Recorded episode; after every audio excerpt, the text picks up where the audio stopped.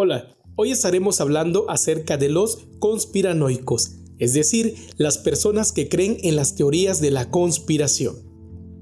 Una teoría de la conspiración le dice a muchas personas, a millones de personas, que por ejemplo la Tierra no es redonda, que existen seres extraños que deambulan por las alcantarillas y que son extraterrestres o que personas longevas en realidad son personas que vienen de otros planetas o que existe un grupo de millonarios, de millonarias que buscan acabar con la vida humana y ellos sobrevivir o que para poder vivir tantos años se alimentan de los bebés.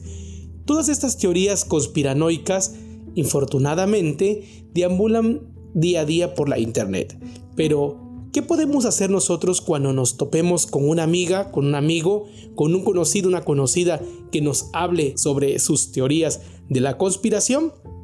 Bueno, lo primero es que tenemos que ubicar que una persona que cree en las teorías conspiranoicas es una persona que duda de la ciencia, duda de la información que producen los medios de comunicación y sobre todo duda de que el mundo o la realidad del mundo sea como la han estudiado los científicos y las científicas, solo por citar un ejemplo. Después de esto, tienes que ubicar que estas personas que creen teorías conspiranoicas no solo creen en una, pueden creer en varias de ellas y esto agrava el problema.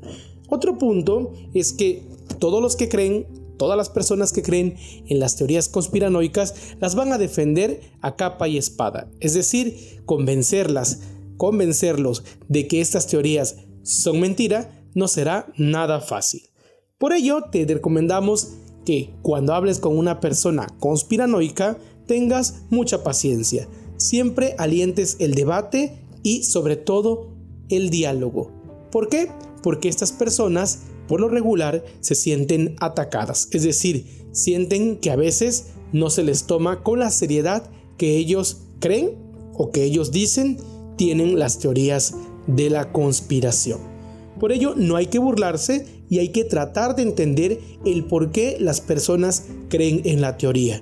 Ser prudente y citarle fuentes científicas o informativas nos ayudará a nosotros a crear bases para que las personas que creen en las teorías de la conspiración empiecen a ver otra alternativa de explicación a lo que ellos creen. Otro punto a lo que podemos recurrir es buscar a otras personas que creían o testimonios de otras personas que creían en dichas teorías de la conspiración para que la persona con la que hablemos vea que no siempre se queda una persona con la misma idea sobre dichas teorías. Hay que mostrar empatía, es decir, nunca hacer que las personas crean que le estamos tomando a loco. No les creemos lo que nos está diciendo. No hay que presionar. Las personas que creen teorías conspiranoicas poco a poco pueden ir haciendo algo para dejar de creer en ella. Por lo tanto, también es indispensable que en tus explicaciones sobre por qué esas teorías no son verdaderas, utilices siempre términos u oraciones simples. No caigas en demasiadas explicaciones o en términos que la otra persona no pueda entender.